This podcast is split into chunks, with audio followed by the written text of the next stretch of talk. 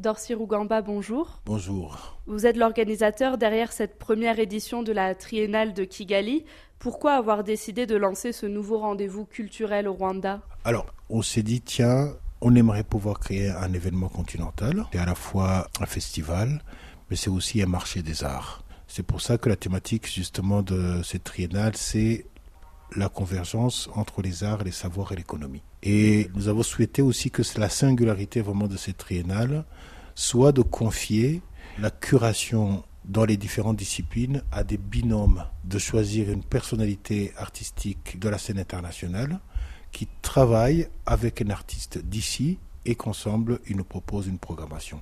Et c'est la première fois que Kigali va accueillir un événement culturel euh, de cette ampleur, avec 200 artistes euh, représentés, 25 nationalités attendues. Est-ce que euh, le Rwanda a la vocation de devenir un nouveau centre culturel en Afrique? Oui, absolument. Je trouve que ce serait très heureux. C'est un pays qui se trouve à la croisée des routes, de sphères culturelles complètement différentes. Et donc, je trouve que Kigali a la vocation de pouvoir attirer tout le continent. C'est une soif, c'est une euh, volonté, c'est un désir de la part déjà de la communauté artistique, mais aussi des pouvoirs publics, de pouvoir euh, offrir un endroit où on pourrait disons, tous les trois ans, venir prendre le pouls du continent, voir ce qui se raconte sur le continent. L'idée derrière cet événement, c'est aussi de mettre en avant les jeunes artistes rwandais. Alors, c'est quoi aujourd'hui la particularité de cette nouvelle génération? Ici, les artistes évoluent ensemble.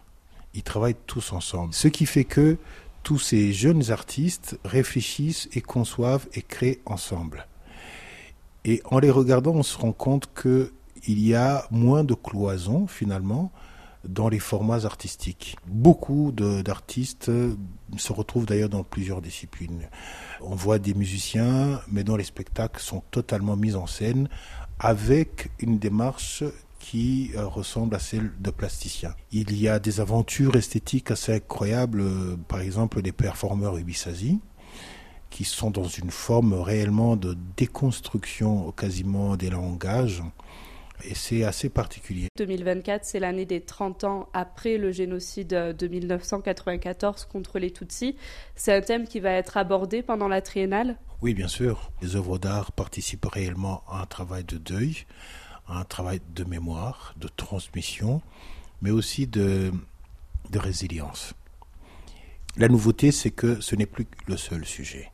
Il y a euh, une jeunesse qui n'était pas née euh, au moment du génocide et qui est euh, la communauté euh, qui anime aujourd'hui la, scène culturelle. On commence à trouver plusieurs récits.